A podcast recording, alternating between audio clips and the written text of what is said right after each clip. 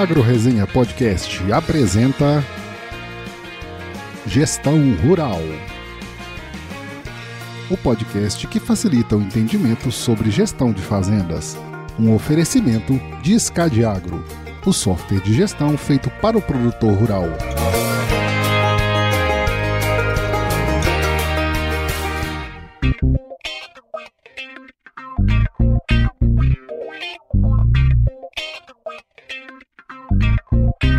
E pessoa? Estamos começando aqui mais um episódio dessa série aqui sobre gestão rural, que é esse tema tão importante aí pro avanço do agronegócio e sempre aqui com os meus parceiros da SCAD Agro. Aqui a gente vai compartilhar, além de boas histórias, muito conhecimento sobre gestão de propriedades rurais, então se prepare que a partir de agora seu tempo vai passar com muito mais conteúdo. E dessa vez aqui, ó, nós estamos com mais uma visita, cara, uma visita muito ilustre aqui, que é o Hugo Monteiro da Cunha. O Hugo ele é consultor contábil tributário e professor de direito tributário e planejamento tributário também na Universidade Católica de Pelotas, a UCPEL. E ele possui graduação em ciências contábeis lá na UCPEL também, onde ele fez a especialização em direito tributário e tem especialização em gestão do agronegócio também pela Escola Superior de Propaganda e Marketing, a ESPM. Hugo, muito obrigado por participar aqui com a gente, hein? Seja bem-vindo aqui ao nosso podcast Gestão Rural. Obrigado, Paulo. Prazer estar aqui falando contigo. A gente não, não tinha conversado ainda, mas É. eh, te acompanho em seguido. Tem uma playlist aí de podcasts que as viagens aí que eu faço atendendo os produtores no Brasil e também a- as viagens aqui para ver a família. eh, sempre tava te ouvindo ali. Ah, E já o Jonas e, o- e o Gabriel são parceiros aí de longa data, né? Já nos conhecemos há mais ou menos uns 10 anos aí, né? É É um verdade. prazer estar aqui conversando com vocês. Legal, né? Acho que o podcast tem disso, né, Hugo? Da gente tá acompanhando vocês aí em todas as viagens, né, cara? Porque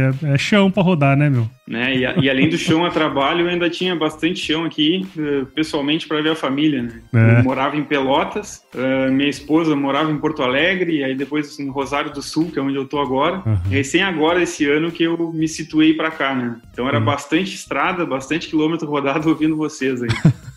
Legal. E aí, turma, como é que tá? Gabriel, Jonas, como é que vocês estão? Tamo aí, né, japonês? Essa semana estamos tendo que molhar a horta. Essa semana tá solzinho e tal. Mas que bom, né, que tá tendo que molhar, porque tava bruta o negócio. Nossa Era chuva Tá Aí tava com muita aqui, chuva? mas Tava, Choveu, choveu. tava bastante chuvoso aqui. Mas estava precisando chover também aqui, na, É. pelo menos na, na região que a gente está aqui, que é mais do, do litoral também. Ele tá, tá Uhum. precisando chover. Agora, agora tem que dar uma paradinha para conseguir plantar.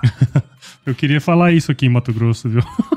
é, não, é o contrário, né? Aí ainda bem que já começou a chover, né? Aqui a turma tá falando que o agricultor ostentação agora é o cara que fala que choveu 50 milímetros na fazenda dele. Aqui na fronteira oeste do Rio Grande do Sul estão falando que a ostentação é 20 milímetros para esse ano.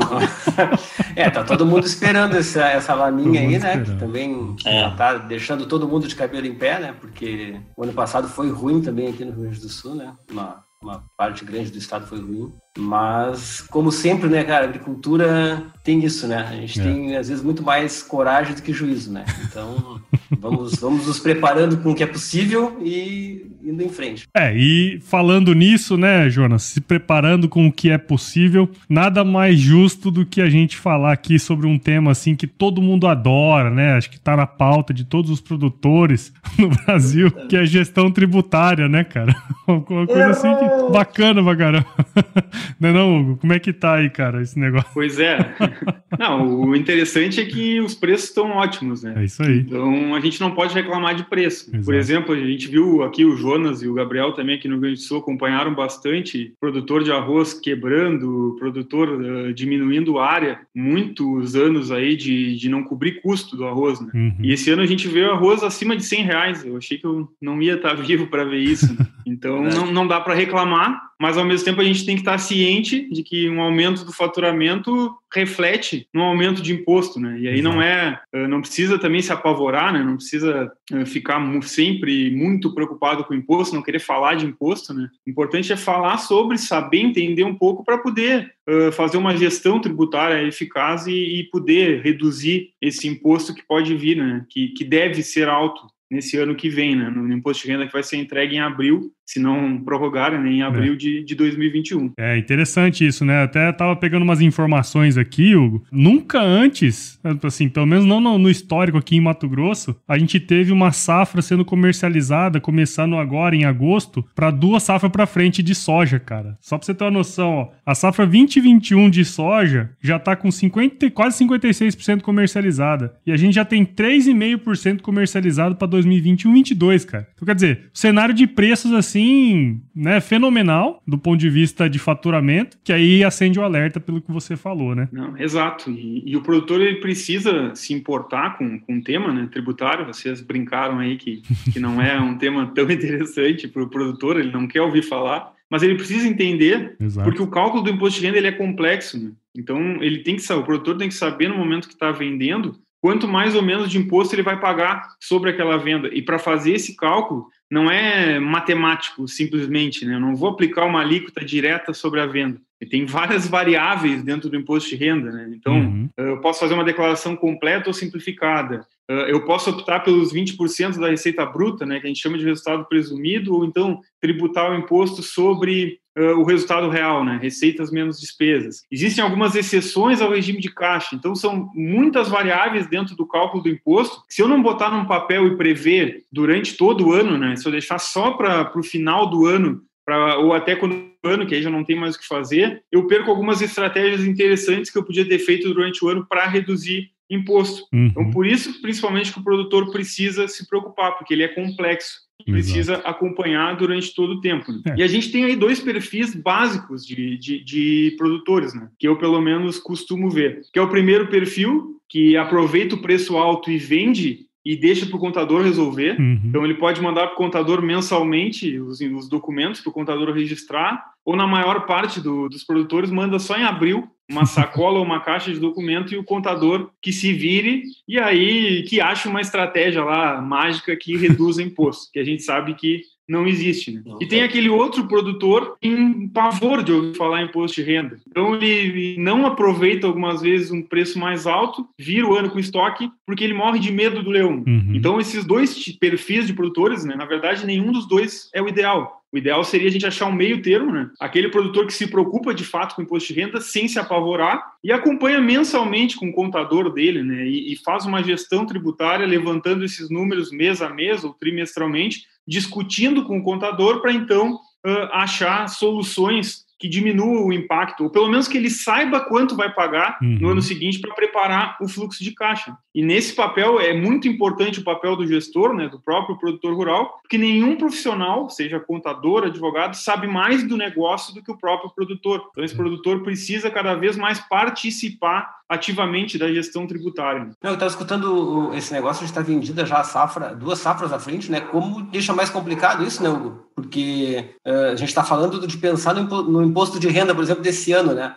Mas a gente já está vendendo duas safras à frente, quer dizer, é muito mais complicado do que parece, né? É esse planejamento tributário encaixar no planejamento do, desse produtor, né? Como, como acompanhar isso, né? É, o, o ideal é que, que esse produtor ele tenha uh, o acompanhamento tributário como mais uma, uma ferramenta de gestão mas que ele tenha também um fluxo de caixa projetado, principalmente para três, cinco anos para frente, que ele saiba mais ou menos umas, a projeção do que ele vai ter de receita e despesa para frente, porque ele não vai perder, não, não é o ideal perder preço, né? E se ele tiver um fluxo de caixa também de vários anos, ele consegue ter um histórico e ele sabe a média de preços e ele vê que esse preço ele não vai atingir tão cedo, então ele tem que realmente fechar é uma decisão estratégica ele vender para frente. Então não é se perder, eu sou adepto de vender quando o preço está bom. E no imposto de renda a gente tem que ajustar, tem que conversar e planejar. Mas ele precisa ter as ferramentas, tanto as gerenciais, para saber como é que vai estar tá para frente, previsões também de receitas e despesas para frente, quanto os números tributários, né? Porque os números fiscais, né, os números tributários, eles são diferentes dos números gerenciais da fazenda, né? Então tem muitas despesas que não são dedutíveis que também impactam. Às vezes eu posso estar com um resultado de fato muito baixo, faltando dinheiro no fluxo de caixa, mas tributariamente eu estar com um resultado muito alto que eu vou pagar muito imposto. Então, por isso que a gente tem que estar sempre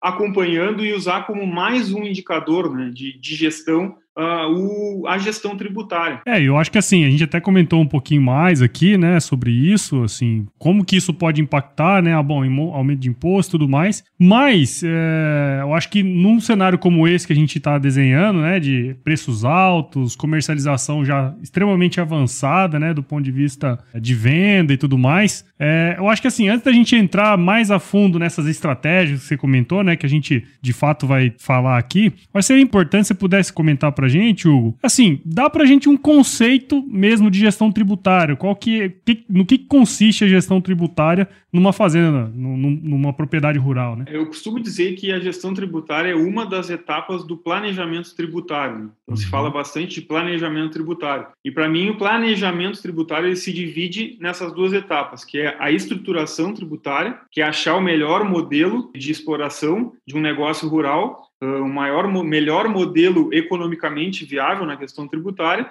e a gestão tributária, de fato, é uma segunda etapa que ela acompanha, monitora essa estruturação tributária que foi pensada. Então, o planejamento tributário, conceitualmente, ele é a atividade de examinar as formas pelas quais uma atividade econômica pode ser desenvolvida e escolher aquela que se mostre mais vantajosa do ponto de vista tributário. Uhum. Uma alternativa sempre dentro da lei, claro. Então, isso claro. é o planejamento tributário. E a gestão tributária é o ato contínuo que faz girar essa estruturação tributária pensada dentro do planejamento. Então, ela acompanha e ela também permite mudar rumos, se for o caso. Né? Então, por isso que é tão importante a gente estar tá dentro da rotina do negócio, a essa gestão tributária. E se eu sei o meu resultado né, e quanto eu estou pagando de imposto em determinado mês, eu consigo dar os rumos e tomar algumas outras decisões que me diminuam essa carga tributária. Se eu não tenho uma gestão tributária, eu posso ter a estruturação tributária perfeita né, no mundo ideal, uma simulação, dar uma economia tributária muito grande, mas se eu não faço essa gestão no dia a dia, eu perco o controle e esse planejamento tributário que era muito bom, ele acaba virando uh, um vilão e tendo um impacto negativo. Sim, eu acho que tem um ponto interessante desse que você estava comentando, né, Hugo, que assim, a gestão tributária nada mais é do que a gestão, né? É, é um ponto dentro de um, de um, processo gigantesco aí, e tudo isso depende do levantamento de informações, depende de um monte de coisa que precisa estar sendo feita na propriedade para que ela consiga, de fato, ser realizada, né, cara? É, a gestão tributária está dentro do, do, do conceito é. amplo da gestão, né? Exato. E em alguns lugares se vê que a gestão tributária não tem essa, essa relevância por causa daqueles dois perfis ali que eu falei, né? Uhum. Um que tem muito medo de falar sobre imposto e o outro que faz e deixa para o contador se virar. Então, a, a importância se dá no, no, no fato de colocar realmente dentro da gestão esse viés tributário. E aí uma coisa interessante é que o mesmo número que eu alimento o meu software de gestão para todos os indicadores econômicos e financeiros da fazenda é o mesmo número que eu vou usar para o planejamento tributário, né? Uhum. com algumas exceções. Então eu tenho no, no, mesmo software que eu tenho, e isso eu me lembro que o SCAD sempre fez muito bem, né? No mesmo lançamento eu tenho informação tanto a fiscal para o meu imposto de renda quanto a para o gerenciamento do dia a dia da minha fazenda. Então é, é isso que tem que se pensar sempre uh, quando se fala em gestão pensar que também tem que se cuidar o ponto tributário, porque os números são os mesmos, mas com interpretações diferentes. Então, precisa se levantar uh, fiscalmente quanto é o resultado, diferentemente daquele resultado real gerencial, que uhum. também é diferente do que sobra no caixa efetivamente. Hugo, quando a gente fala em, em gestão tributária, e desde o início aqui da nossa conversa, a gente está falando basicamente do imposto de renda, né? Que é a maior dor, assim, do produtor rural hoje, quando a gente fala de fisco, né? E, e aí eu estava olhando essa semana que tu lançou o teu livro lá sobre gestão rural. E desde que a gente começou essa série aqui sobre gestão rural no podcast, a gente vem batendo na tecla que o produtor ele precisa se esforçar para coletar esses dados e ter as informações dele na mão para que ele tenha melhores decisões uh, gerenciais, né? E saber o custo dele de, de produção, saber quais os itens foram mais impactantes e tal, a gente sabe que é importante. Mas isso, isso aí é suficiente quando a gente fala em rentabilidade? Bem colocado, Gabriel. Realmente é essencial que o produtor tenha um bom controle gerencial e que ele saiba o resultado real do negócio. Isso é indiscutível, é o, é o fundamental que todo produtor tem que ter. Mas o imposto de renda, ele também, né, a gestão tributária, ela também é uma gestão de custos. Né? Então, ela uhum. também deve estar dentro do dia a dia e ela também ajuda o fluxo de caixa e ela tem uma parcela importante na rentabilidade do negócio. Então, se a gente for considerar que o imposto de renda ele vai ali numa tabela progressiva de 0 até 27,5% do resultado, a gente pode dizer que o imposto de renda pode diminuir em quase 30% o resultado de um negócio. Então, por isso que também é, é muito importante dentro da gestão do dia a dia do, do custo e do resultado do negócio. E se a gente for pensar ainda que esse produtor possa passar por um processo de fiscalização da receita, em alguma interpretação errada de uma legislação, ele ser autuado, ele pode ainda ter, além desses 27,5% sobre o resultado a pagar, uma multa de 150% sobre esse imposto que ele deixou de pagar. E aí, nesse caso, esses 30% que pode representar ali de diminuição de resultado do imposto de renda, quase 30%, né, 27,5%, pode passar de 70%, porque se, veja bem, 27,5% aumentado em 50%, vai a 72%, mais de 70% do resultado pode ser um custo ou um passivo tributário. Né? Então, eu acho que esse é um, é um, grande ponto também, né? que é só a gestão tributária é mais um ponto para se preocupar dentro da gestão de, de custos e do resultado do dia a dia do negócio. Cara, só de pensar que 30% da sua, do seu faturamento Loucura, pode né, deixar de entrar no caixa, Deus me livre, né, cara? É muita coisa, né, velho? Fico mais impactado com esse risco de, eh, da fiscalização, né? Também. Porque, olha só, a gente às vezes pensa assim, ah, não, o cara foi fiscalizado e ele tem uma multa para pagar porque ele estava tentando de alguma maneira burlar o, o fisco, né? E muitas vezes não é isso que acontece. Ele é basicamente um cara desorganizado. Né? Normal, assim, muitas vezes ele é um cara desorganizado, é um cara que uh, ele tem posse dos, de alguns documentos, de outros ele não tem, ele, ele não leva essa gestão, não, não coloca importância nessa gestão, entrega para um terceiro, uh, entrega às vezes para um profissional que está com, né, que, que faz um negócio meio a, a roldão, né, que a gente nem, nem sei se a gente pode colocar no, no, no essa palavra profissional aí, mas entrega para um terceiro que faz às vezes um imposto de renda sem se preocupar com essas obrigações acessórias e o, o produtor acaba sendo fiscalizado e cai e, e, tem uma multa, né? Sem ter basicamente feito nada de propósito. Só que a omissão dele nessa gestão tributária, como o Hugo está falando ali, a, a, não participação dele e a, o não envolvimento leva ele a ter esse grande risco. Então, assim, é, é escutando, conseguindo escutar assim a importância disso, eu acredito que é um assunto chato, como a gente sempre vem falando, mas o produtor tem que entender que ele está intimamente ligado com essa gestão financeira também que a gente costuma falar muito, né? Olha, para ter rentabilidade tem que ter imposto controlado, tem que ter custos controlados e imposto é custo. Assim mesmo, esse risco da fiscalização aí, é para mim, é o que dá mais medo sempre. É, e, e como eu falei ali, né? O, ninguém conhece mais o negócio do que o próprio produtor. Então é, é, um direito dele terceirizar. Por exemplo, eu não quero saber de imposto, meu contador que se vire, vamos dizer assim. É um direito dele, ele pode fazer mas ele tem que saber o impacto que isso pode levar para frente, né? Porque para o contador o documento é um documento frio, é um papel. E aquele produtor sabe o que, que aquele documento quer dizer de fato no dia a dia dele. Ele tem algumas coisas que às vezes ele acha que não é importante passar para o contador. Ele fez um investimento financiado que entraria todo como despesa agora. Ele não passou o documento para o contador, o contador não chegou a informação nele. Então, o envolvimento no, do produtor na gestão tributária ela além de dar uh, aumentar a margem do negócio, aumentar o resultado, ela também dá muita segurança de, de a gente saber que está tendo aquela visão conjunta ali, tanto do contador que tem a técnica e a teoria, quanto do produtor que sabe o que realmente aconteceu no dia a dia. Então traz uma segurança que vai minimizar o risco de cair numa autuação e ter toda essa esse custo extra aí, né, de, de uma atuação tributária da Receita. Ô Hugo, você saberia dizer pra gente, dos produtores, assim, numa, numa escala mais macro, quantos deles têm esse problema e como que, que funciona, assim? Você sabe, saberia dizer mais ou menos esse número? Problema com a Receita Federal, com autuações? É, se, se dá multa, como é que é? Eu não, eu não sei, tipo assim, se quantos por cento dos produtores têm esse problema, sabe? É, isso era um, era um problema que há muito tempo atrás não, não se discutia tanto, porque tinha muita informalidade dentro do, da, da, atividade uhum. rural, então muita coisa se fazia e foi se fazendo ao longo do tempo, e a Receita Federal não tinha corpo técnico para chegar em algumas operações ali. Até porque a gente vem de declarações que eram entregues em papel, depois uhum. passando para formulários e até chegar então no sistema que nós temos hoje.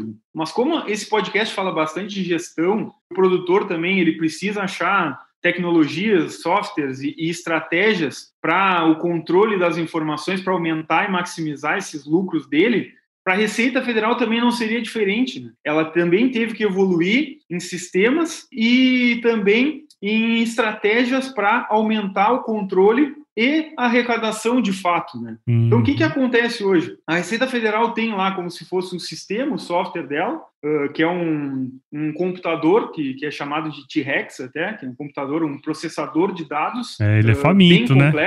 ele é bem é, faminto, inclusive. Ele recebe as informações cada vez mais automatizadas. Né?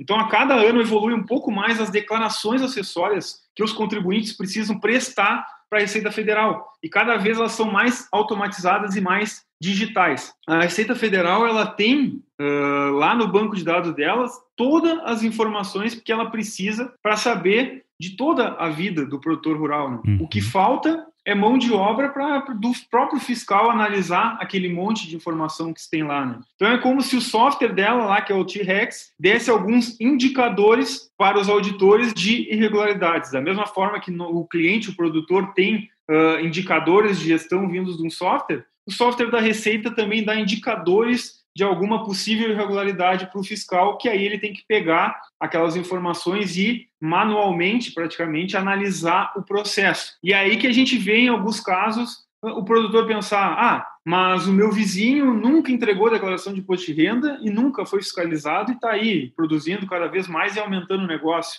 Por que, que eu vou me preocupar? Ah, a gente vê tanta corrupção no Brasil e a Receita Federal não chega nesses caras. Por que, que ela vai chegar em mim? E aí, para esse tipo de pergunta, né, eu geralmente trago toda essa evolução que a Receita está fazendo, além dessa questão de, de mecanismos e declarações acessórias para cruzar melhor os dados, ela também está investindo em novas estratégias para uh, efetividade dessa fiscalização dos auditores, para ela não ter que aumentar tanto o corpo técnico, né? Ela aumentou os mecanismos. E aí eu cito alguns mecanismos aqui importantes, né? Que o primeiro foi um bônus de produtividade que a Receita estipulou para os auditores. Então hoje uh, aquele auditor, quanto mais ele arrecadar, mais ele vai ser premiado. Ele tem um bônus por arrecadação em autuações uh, fiscais. Então isso, para a gente ver em números, aumentou muito a arrecadação da receita. Esse bônus ele foi implementado em 2015 foi foi colocada a legislação e a partir de 2016 foi o primeiro ano que começou realmente a se pagar o bônus para esses auditores.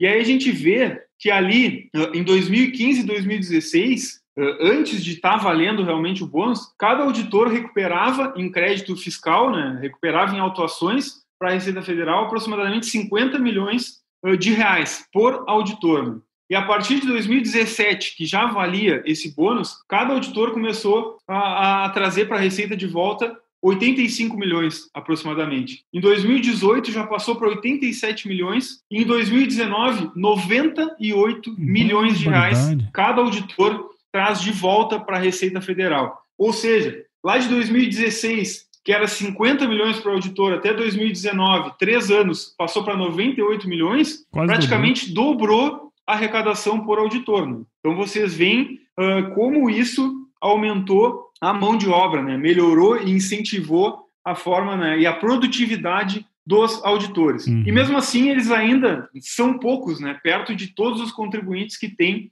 no Brasil. E aí, outro mecanismo interessante que a Receita criou para aumentar a efetividade da, do processo de fiscalização foram as grandes delegacias de contribuintes. E essas grandes delegacias de contribuintes, o que, que elas fazem? Né? Elas monitoram alguns contribuintes específicos. Então, elas estão grudadas naquele cara. Tudo que aquele contribuinte faz, a Receita Federal tem informação. Isso dá um custo operacional alto. Só que ela foi muito inteligente na hora de escolher quais seriam esses contribuintes monitorados por essas grandes delegacias. Então, agora no plano mesmo para esse ano de 2020, que saiu uh, no começo do ano, todo início de ano a Receita Federal traz um plano de fiscalização para aquele ano. Está uh, previsto no plano que a Receita Federal ela vai monitorar nas delegacias de grandes contribuintes aproximadamente 6.500 contribuintes, 6.488. Uh, e esses 6.488 contribuintes são apenas 0,01% dos contribuintes totais brasileiros. Sim. Mas esse 0,01% representam 61% da arrecadação total do Brasil. Uhum. Então, com isso, ela otimizou muito o processo dela e o trabalho dos auditores, sobrando tempo para esses auditores pegarem, então, esses alertas e esses indicadores que o sistema eh, da Receita, com todas essas declarações acessórias que possui, com as mesmas informações, acharem inconsistência e esse cara ter mais tempo livre para ir até o produtor pedir esclarecimentos e aí a gente volta na, nessas multas aí altas que podem acarretar nessas fiscalizações, né? Às é. vezes por estratégias não tão listas e às vezes por um equívoco, um esquecimento por não fazer uma gestão tributária correta durante todo o ano. Interessante, né? Tá, o cerco está fechando cada vez mais, né, Will? É, a quantidade de informações que os auditores têm disponíveis hoje, né? É, facilitam muito também esse serviço, né? Sim. Hoje a coisa vai adiantada, né? Antes, a gente era, antes era preciso começar uma fiscalização e ter uma dúvida para ter as informações detalhadas, né? Agora a gente já, já antecipadamente o produtor já entrega as, as informações detalhadas e a partir delas ele tem depois que uh, garantir aquela, aquela informação, né? Olha, a informação que foi mandada foi essa, né? Então agora a gente já parte já da, do documento entregue. A fiscalização da Receita ela já começa com tudo, ela já sabe onde ela vai chegar, ela já tem todas as informações, ela só vai constatar. E isso se reflete em números, essa, esse aumento da efetividade, porque no, nesse último planejamento para o ano de 2020 da fiscalização da Receita, também trouxe os resultados obtidos em 2019. E o índice de acerto do processo de fiscalização da Receita em 2019 foi de 91%. Olha. Ou seja, ela só joga para ganhar. Ela Sim. autua aquele cara, ela tem um custo operacional para chegar naquele cara e analisar documento, onde ela já sabe que ela vai ganhar. 9% apenas desses casos a Receita não ganhou. Aí. Gestão Rural o podcast que facilita o entendimento sobre gestão de fazendas.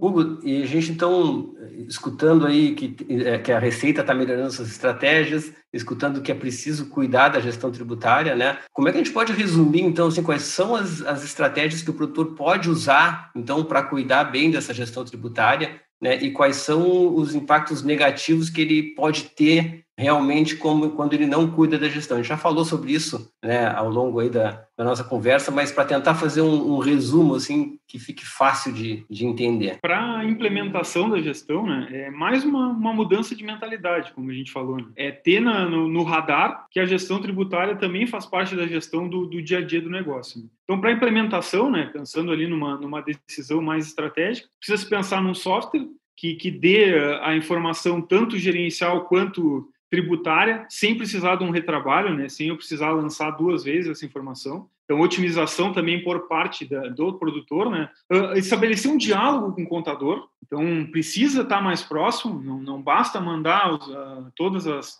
as notas fiscais para o contador informar no sistema dele, eu tenho que manter essa conversa, esse diálogo para o contador. Então, às vezes eu posso pensar, ah, mas o contador não me traz estratégias. Mas se eu estou próximo dele, eu, eu faço ele me trazer, porque eu estigo ele a me trazer estratégias, porque eu começo a falar o que está acontecendo no meu dia a dia, e aí dá um start lá no contador, bah, mas se tu está comprando máquina, tu vai ter uma despesa muito alta, talvez não vá pagar um imposto tão alto. Vamos botar isso aqui no papel. Então, é, é essa, essa proximidade com o montador, colocar na rotina e pensar na hora de, de, da aquisição de um software, ou se já tem um software, checar se há a possibilidade de, na mesma informação que eu tenho para meus dados gerenciais, eu conseguir, de uma forma mais simples, também puxar os dados tributários com essa mesma informação, né? sem eu precisar fazer um retrabalho. E pensando mais nas decisões ali táticas, né, do dia a dia, o que, que eu posso fazer uh, para diminuir imposto, vamos dizer assim, uh, as estratégias do dia a dia para diminuir. A gente falou aqui, eu posso antecipar investimentos. Então, se eu tenho uma máquina que eu ia comprar já na, no ano seguinte, que eu sei que eu vou precisar no ano seguinte trocar aquela máquina, nada me impede de eu antecipar a troca dessa máquina para agora, para esse ano. E aí eu reduzo o meu imposto de renda E aí, uh, o ano que vem, possivelmente posso ter outras estratégias para tomar e outras decisões pra, tributárias para tomar que eu venha não pagar imposto ou pagar menos, mas resolvi o problema agora. Também eu posso antecipar insumos, eu posso comprar insumos da próxima safra no, no ano anterior, então antecipando isso eu também reduzo o meu resultado tributável. Eu posso virar o produto em estoque, que a gente falou aqui que não é o ideal, perder preço, né, guardar produto, mas dependendo, se eu estou numa faixa ali de zero e eu vou passar com a venda desse produto no final do ano para uma faixa de imposto de renda de 27,5, às vezes vale a pena realmente eu virar o ano com produto em estoque. Então essas todas são estratégias que eu posso tomar dentro do dia a dia do negócio se eu tenho uma rotina de gestão tributária e esse diálogo com o contador. E no momento que eu não estou mais conseguindo achar saída, por exemplo, estou antecipando o investimento há, há, vários anos e aí eu faço investimento parcelado, deduzo todo o imposto de renda, mas fico com todas aquelas parcelas para frente para pagar, o que, que acontece né, nesse caso? Né? Eu reduzi todo o imposto agora e todas aquelas parcelas que eu vou pagar para frente não vão mais reduzir meu imposto. Então, aquelas parcelas saem do meu caixa, diminuem meu resultado, eu fico sem dinheiro muitas vezes, mas meu imposto a pagar segue alto. E se isso virar um ciclo, se eu não tiver mais como me livrar dessa, dessa estratégia de sempre antecipar investimentos, aí eu posso pensar de novo no que a gente falou daquela primeira etapa do planejamento tributário, que é a estruturação. Então, eu posso pensar em mudar o modelo que eu estou operando meu negócio. Aí eu tenho várias alternativas. Eu posso mudar o modelo de exploração, eu posso explorar em parceria com a minha família, eu posso explorar em arrendamento, eu posso abrir uma empresa e explorar 100% naquela empresa, eu posso criar uma holding que se fala bastante hoje, que eu acho que é até um, algo para se falar em um próximo tema, né, num, num podcast uhum. sobre isso. Mas uma holding às vezes também dá saídas tributárias interessantes. Então a gente tem várias estratégias para tomar, uh, para mudar rumos tributários né, e diminuir impacto tributário. Mas para a gente poder tomar, a gente precisa de dados, como na gestão do dia a dia do negócio, na gestão tributária também. Se eu não tenho no papel os dados fiscais do meu negócio, os, do, dos que eu tenho realizado e projetados, eu não consigo tomar decisões, eu só vou ficar dando tiro no escuro. E aí, por exemplo, eu posso antecipar uma compra de uma máquina que eu ia comprar mais para frente, mas aquela antecipação não diminui imposto também, porque eu já estava com um resultado tão alto que mesmo comprando aquela máquina, eu sigo ali no, pagando sobre os 20% do resultado que no, nos últimos episódios aí com a Paola vocês falaram bem, o Gabriel também trouxe vários exemplos que existe essa possibilidade. Então, não é sempre que eu vou fazer investimentos e reduzir imposto. Então, tudo isso tem que estar no papel para não fazer, uh, tomar decisões achando que eu vou chegar uh, sem imposto a pagar no ano seguinte e o contador me trazer a conta do imposto que eu nem tenho dinheiro em caixa, não está preparado esse meu fluxo de caixa porque eu não organizei, e aí vai me dar um problema tão grande quanto esse problema que a gente falou aí das autuações, né? É. Ei, Hugo, tu falou aí sobre a questão de, de ter isso, da pessoa não só olhar os custos dela, mas olhar para essa parte é, tributária. E a gente vê muito, muito isso, né? De, uh, porque, como falou, a, a, o Scadiagro ele controla toda essa parte é, financeira, gerencial e fiscal. E aí o produtor nem sempre ele quer olhar isso. Mesmo que a ferramenta faça isso automaticamente para ele, ele não quer olhar. Então, eu tive, inclusive, nesta semana, é, eu conversei com o produtor, a gente fechou um negócio e tal, e aí a gente abordou esse assunto e ela colocou: não, é, isso aí é com o meu contador, aí eu junto as notas e mando para ele, sabe? E aí também a gente teve casos já esse ano, por conta do LCDPR, por exemplo, de a pessoa ficar perdida no assunto justamente por não acompanhar isso, né? Muita gente ficou perdida. O que que tu diria para essa pessoa, assim, ó, porque o cara ele, ele tem, por exemplo, né, várias ferramentas fazem isso. A gente tá, a gente é, a gente está falando aqui dos Cadiagro, é, é, é, inevitável que a gente, né, que a gente enxergue isso dentro da ferramenta. É, mas assim, ó, o Scadiagro ele posiciona mensalmente a pessoa, né, de como está evoluindo a receita, a despesa, despesas não dedutíveis, né, que, que é um, uma, um outro um outro problema assim que o produtor tem de daqui a pouco compra um negócio sem nota porque é mais barato, aí ele aí o cara dá um desconto lá de 12% para ele, só que ele tá, né, jogando 27,5 em cima daquilo ali, porque ele não tem nota. Então assim, qual é o, o, o, conselho que tu dá não um conselho assim, mas assim, ó, um insight, olha, presta atenção nisso aqui, qual o, a importância assim, ó, de, de volume de dinheiro que o cara pode perder, não naquela jogadinha que ele fez, mas no futuro, por não ter, mesmo tendo esses controles, como tu já falou, assim, ó, o cara tem os controles lá e ele acaba não usando. Terceiriza, como o Jonas falou, ó, terceiriza para o outro lá. Tu tem algum exemplo para dar? Olha, eu passei por uma fiscalização assim e o cara tomou um tufo desse tamanho justamente por não é, não participar dessa organização. É, foi bem, foi bem bom esse ponto, Gabriel. Eu estava pensando nisso enquanto a gente ia falando, porque esse ano foi o primeiro ano do livro Caixa Digital e a gente viu muita terceirização que já era comum a terceirização pro contador, mas eu percebi uma terceirização para os softwares também. Por exemplo, ah, como é, eu chegava e ligava pro cara, como é que tu tá pro livro Caixa Digital? Tá preparado? Ou a resposta era, isso meu contador que resolva, ou a outra resposta que para mim é nova agora. Ah, isso aí é o meu software que faça, porque eu contratei um software que faça. Só que se o cara não estiver envolvido e ele não der os subsídios para o software gerar, o software não vai fazer sozinho. Da mesma forma o contador. Então, é, essa terceirização, que eu acho que é o ponto principal que a gente tem que acabar com isso, que tem que conscientizar o produtor que ele é parte fundamental. Porque ninguém conhece o negócio dele melhor do que ele. Ele tem que ser parte para é, melhorar esse processo. E aí, exemplos de, de, de fiscalizações, eu até não um exemplo real, mas eu pensava aqui, lembrando dos últimos podcasts de vocês que eu escutei, até tu, tu mencionou, Gabriel, que alguns, até um amigo teu fala em algumas sacanagenzinhas e em algumas mágicas, né, de uhum. se faz um imposto de renda. E aí eu pensei uh, eh, para vir aqui para conversar com vocês em num, num, tipo de sacanagenzinhas que a gente via por aí e que hoje, por causa de toda essa evolução da receita, muito difícil de elas uh, colarem, vamos dizer assim. Então nisso tinha uh, omissão de receita, né, não lançava uma nota por engano. Hoje em dia é impossível com a nota eletrônica tu não lançar uma nota. Então, a Receita tem toda essa informação. Inclusive, está no plano da Receita de Fiscalização para 2020, cruzamento de nota eletrônica de, de receitas e de despesas para checar lá no imposto de renda possíveis omissões de receitas ou aumento de despesa. Né? Uh, outra coisa, erro de digitação, o contador botar um zero a mais na, na despesa ou um zero a menos na receita, se via bastante. Uh, até o que tu mencionou naquele episódio, compras de nota. Hoje em dia, com o livro caixa, é impossível tu comprar uma nota ou tu lançar uma nota no imposto de renda que não tenha saído de fato o dinheiro. Né? Tu vai Exato. ter que informar lá no livro Caixa Digital se ela saiu do caixa, se ela saiu do banco, ou ela vai estar numa conta transitória, que se eu fosse o fiscal da Receita, eu ia pegar aquela conta transitória e olhar todos os lançamentos uhum. que estão ali e era Com ali certeza. que eu ia bater. Então, uhum. eu acho que, que isso ajudou muito. O livro Caixa, ela é, começou com a nota eletrônica, com o SPED fiscal, que no Mato Grosso já tem desde 2013, e culminou ali com o livro Caixa Digital.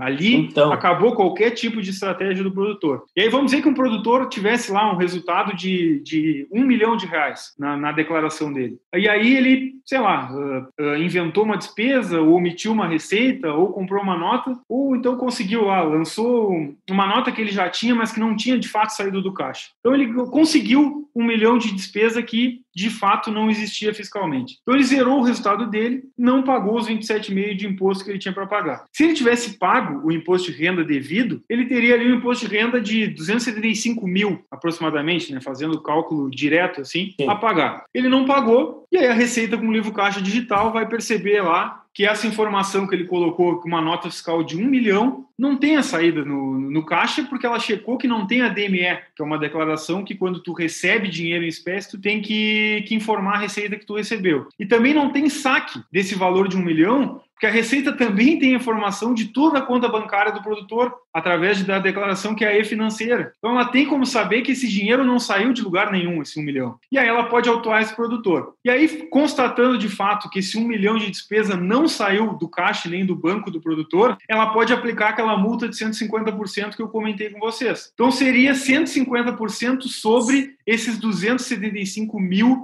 de imposto que ele deixou de pagar. Então eu teria uma multa de 412.500 que daria uma autuação a pagar de quase 700 mil reais. Então, 687.500 esse produtor teria que deixar. Ele teve uma ilusão que ele economizou 275 mil reais. E, na verdade, ele gerou um passivo de quase 700 mil reais. Então, é aquilo que eu comentei lá no início, exemplificando em números, né? Eu pensei que eu ia ter uma economia de 27,5%, mas, na verdade, eu trouxe um passivo de mais de 70% hum. uh, pro, o meu negócio. É. Pensando em quem é muito jogador, né? Ah, não, mas o, a receita, a, a, como é que é vou dizer, o histórico da receita não é de tantas autuações, né? Não, não era. O negócio mudou, né? Agora a informação está lá na mão, então não dá para se basear no que acontecia. A gente está num momento de mudança importante e daqui para frente vai ficar mais difícil. Cada vez então mais então apertado. Ser, é, vai, vai ser mais importante prestar atenção no que está fazendo do que tentar resolver depois. Tu falou ali, né, Hugo, da questão do SPED, né, que no Mato Grosso já é uma realidade. O, o nosso, os nossos clientes do Mato Grosso entregam o SPED em pessoa física, né, coisa que no resto do Brasil o cara só entrega em pessoa jurídica, indústrias e tal. E eu costumo falar que o LCDPR aí, né, que é parte dessa gestão tributária, ele é o SPED do caixa, assim, ele é o SPED do imposto de renda, porque ele faz esse cruzamento, né? Como tu falou assim, ó, eu não posso comprar uma nota porque, cara, tem que ter saída ali. E aí, como tu falou, os caras vão começar a aplicar uma fiscalização em cima dessas contas transitórias aí, que teoricamente é a mágica. Só que é a mágica deles, né? Bota essa conta transitória aqui que o cara vai cair lá. E quando ele cair lá, a gente só vai lá e deu. É, lá é o, é o que está no limbo, vamos dizer assim, né? Tá à margem. É o hum. primeiro lugar que eu ia olhar se eu fosse um fiscal. E exatamente, cada vez mais o produtor tem que estar tá mais profissionalizado, porque acabou a informalidade que a gente vê em alguns lugares ainda, está tá com os dias contados. Não tem mais como. o faturamento hoje para se entregar uh, o livro caixa digital é a partir de 4 milhões e 800. Nada impede de diminuir mais ainda, mais para frente. E, uhum. e, outra, e mesmo que eu não entregue o livro, que é a maior inovação do, dos últimos tempos, no sentido de fiscalização para o produtor rural, mas o SPED mesmo que eu, no meu estado, não mande, não seja obrigado a entregar pela pessoa física, a pessoa jurídica que me vende, ela é obrigada. Uhum. Então, todas as compras que eu faço estão no SPED. Então, a Receita tem como confrontar a minha declaração com tudo que realmente tem lá no meu CPF em compras. Então, ela tem como ver se eu aumento uma despesa, se eu estou uh, comprando nota que realmente aquela, e se aquela empresa cai numa fiscalização, além de eu ter uh, reduzido da, da, da, minha despesa aquele valor da nota que eu comprei, ainda respondo criminalmente, porque eu sou, tô, tô solidário a um crime, né? Aquela empresa cometeu uma fraude, né? vendendo notas fiscais e um crime tributário contra o ICMS também do Estado. E, e o produtor seria um, um, solidário, estaria respondendo solidariamente, criminalmente. Então, são estratégias que cada vez mais vão vai fechando o cerco da Receita Federal e não existe mais mágica, né? E se eu deixo para o meu contador resolver em abril, depois de virar o ano, eu não tenho mais o que fazer, não tenho mais despesa para fazer, uh, já vendi tudo que eu tinha para vender o que eu vou fazer, basicamente, com perdão da, de ser tão direto, vai ser mágica e, e, sacanagem. Impossível eu conseguir. Claro, posso pegar interpretações diferentes que o produtor não tinha se dado conta, uma máquina que ele esqueceu de me mandar o documento, mas na maioria dos casos, se eu vou deixar para resolver em abril, ou eu pago muito imposto, não tem nem de onde tirar, tem que pegar financiamento para pagar se eu não previ esse imposto alto, ou então, uh, se eu vou economizar a partir de março, abril ali, eu tenho muita chance de entrar numa dessas estratégias não corretas e ter uma autuação grande, como a gente viu aí, que vai diminuir 70% do meu resultado lá que eu tinha na uh, fiscal. Né? Ajoelha e chora, né? Basicamente. Não, planejando, planejando, a gente tem é. muita. Né? É, eu exato. falei bastante aqui, falei bastante, porque eu, eu gosto de conscientizar o produtor porque parece que a gente está fazendo da boca para fora. Ah, a receita não. A receita faz, a receita está chegando. É só acompanhar no Mato Grosso, desde que começou a municipalização do ITR, o que houve de fiscalização foi um absurdo, cresceu muito a fiscalização. E a gente vê ainda a informalidade do vizinho que nunca entregou. Mas esse vizinho que nunca entregou, ele não consegue comprar um patrimônio, porque se ele for uhum. aumentar, ele for aumentar, comprar uma terra, ele vai ter que escriturar por um valor diferente, mais baixo, porque ele não tem como botar no imposto dele que ele não declara. E aí vai chegar uma hora que para se regularizar, ele vai ter que praticamente entregar 70% do negócio dele. É. Então não, não, não tem mais como a gente viver por muito tempo nessa informalidade. Quanto antes a gente der um passo para a profissionalização, para uma maior profissionalização, o uhum. menor é o passivo, né? Então a gente fica com aqueles cinco anos ali para trás que se viveu na informalidade, esperando ali que passe, e aí para frente a gente vai entrando num caminho de profissionalização com todos esses mecanismos aqui que a gente conversou. A gente tem muita estratégia, muita opção para reduzir imposto dentro da lei. Então não tem por que a gente buscar alternativas aí fora uh, da legalidade. Né? Hum. Tem muita, se a gente conseguisse planejar, tem muita coisa boa para se fazer para uma otimização de carga tributária. É isso aí. Nossa, ficou, acho que ficou um episódio muito legal, cara. Ah, Quem escutar isso aqui e de fato se atentar para essa parte da gestão tributária daqui para frente vai ter um ganho muito grande, né, cara? E já de bate-pronto aí, viu, Hugo? Quero agradecer você aí pelo tempo, né? Sei que sabadão, né, cara? A gente gravando aqui não é fácil, né, meu? Mas com certeza elucidou muita coisa aí na cabeça da turma que tá escutando a gente, viu, cara? Muito obrigado e parabéns aí pelo seu trabalho, viu? Eu que agradeço sabadão na melhor companhia possível e falando de, desse tema que eu sou um apaixonado. Às vezes eu até pareço um terrorista falando de fiscalização, mas eu realmente sou um apaixonado pelo tema porque eu, eu, fico pensando no como o produtor pode uh, se profissionalizar. Né? A minha maior paixão é ver um produtor uh, da informalidade com resultado pequeno evoluir na gestão e ele ia aos pouquinhos chegar e eu ver aquele produtor daqui a dois anos e ele está o dobro do tamanho, daqui a três anos ele triplicou, cinco anos aquele cara está voando alto e aí uh, esse é o meu maior prazer. Né? Então eu falo de tudo isso porque eu não quero que esse produtor passe por esses, esses problemas tributários aí, essas autuações da Receita, que ele consiga cada vez mais aumentar a margem para eu poder encontrar ele lá depois daquele pequeno muito grande que, que é o que eu acho que aí o pessoal do SCAD vê bastante, né? Aquele cara que começou na gestão uh, da informação ali pequenininho, com um movimento pequeno, e aí ele foi nessa estruturação, ele deu o primeiro passo, ele deu o segundo, e quando vê aquele cara tá voando e tá uh, aumentou muito a lucratividade dele com pequenas ações, né? Então, a gestão tributária é isso, é um pequeno passo que se dá, pode aumentar muito a lucratividade do negócio. Né? Muito bom. É igual o Neil Armstrong fala, né? Um pequeno passo para o ser humano, um grande passo para eu a humanidade. Pensei, eu pensei nisso. a gente está indo para a finaleira aí, eu queria fazer, dentro das minhas considerações finais aqui, eu queria também agradecer de coração aqui o, o Hugo, né? Eu liguei para ele essa semana, liguei para ele na quarta-feira, para parabenizar ele por um assunto que eu vou colocar aqui também e, e já falei, cara, nós temos um podcast que a gente vai gravar essa semana, a gente até tem um assunto definido, mas é o seguinte, cara, é um assunto importante, a gente tem que tratar disso aí. E ele, pá, topou na hora. Muito obrigado, cara. Até teve que vir do interior para a cidade para gravar, né? Te disponibilizou aí. E, e eu queria colocar aqui para o pessoal que o Hugo, ele lançou essa semana um livro que está na, na Amazon tanto para Kindle quanto na, eh, na versão de capa comum, chama O Novo Guia da Gestão, Gestão da Informação Econômico-Financeira e Gerencial de Produtores Rurais, né? Gestão Rural. E, e é um... O Hugo colocou até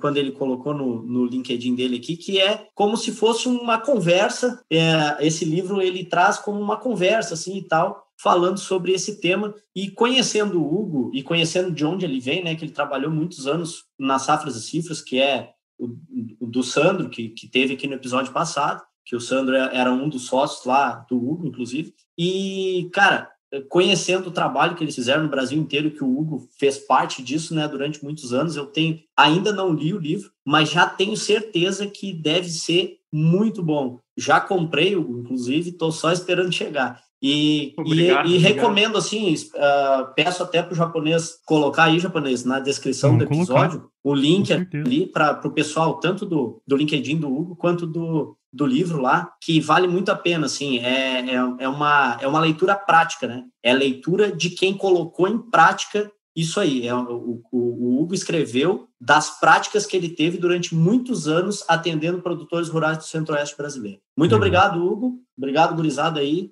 eu me despeço aqui. Eu quero, não, eu, eu, eu, não posso deixar de agradecer também, por favor, porque me chamou muita atenção essa semana quando eu vi o lançamento do livro lá e eu já reconhecia o Hugo como, como um participante dessa cruzada, assim. Mas uh, esse livro para mim foi chamou mais atenção ainda da do quanto que ele se importa com esse tema também. A gente vive dia a dia de vários produtores médios e pequenos aí que às vezes deixam a atividade por falta de organização, por foco só na, na lavoura. E o Hugo trouxe, tentou, é, eu também não li o livro ainda, não deu tempo, né? mas o, o Hugo é, vai tá também participando disso, de trazer para a simplicidade essa, essa, esse tema gestão. Que às vezes a gente encontra ele e parece, tá, não, isso aí é uma coisa acadêmica, isso é uma conversa de economista, isso é uma conversa de contador. Não, isso é uma conversa do produtor. Se o produtor não entrar nessa conversa, ele, ele corre grandes riscos. E a gente não quer que isso aconteça. A gente quer que o produtor faça parte disso e o produtor, como o Hugo falou, vá melhorando e vá crescendo e vá se mantendo no,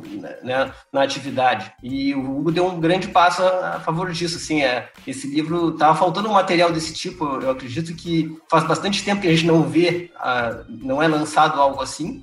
E acredito que a linguagem também vai ser muito boa para que ajude a desmistificar esse assunto. A gestão é do dia a dia, e gestão financeira, gestão tributária também é do dia a dia do produtor. Então, muito obrigado por ter conseguido, nesse tempo recorde, aí, nos ajudar também aqui. E a gente faz parte dessa luta aí, né, de que todo mundo se importe com a gestão. Obrigado, Jonas. Obrigado, Paulo, Gabriel. E até a história desse livro ela é bem interessante, porque eu estava aqui na, no escritório da minha esposa e e a minha esposa é produtora rural, ela é sucessora e gestora do, do negócio deles. E aí ela estava fazendo um TCC da segunda graduação dela e na questão tributária ela travou ali, né? E, pô, e agora como é que eu vou trazer isso? E ela me chamou e eu expliquei para ela e ela me olhou, bah, mas tu, como é que tu nunca me falou isso?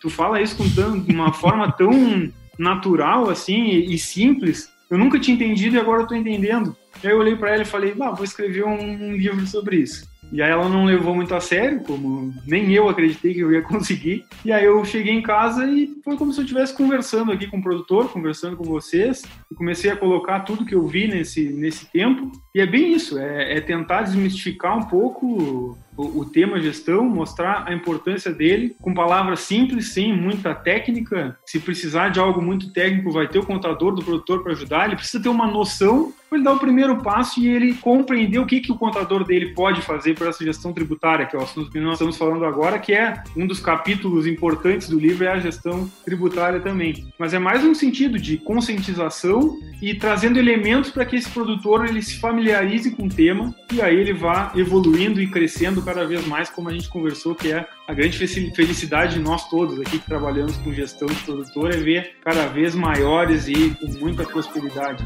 Muito bom, então seu LinkedIn, ou o link para compra do livro vai estar tá aqui na descrição do episódio. E, cara, muito obrigado aí de novo, né? Se eu falar obrigado de novo, vou chover no molhado aqui, né? E se chover, não precisa molhar a ordem. É isso. obrigado, pessoal. Muito bom.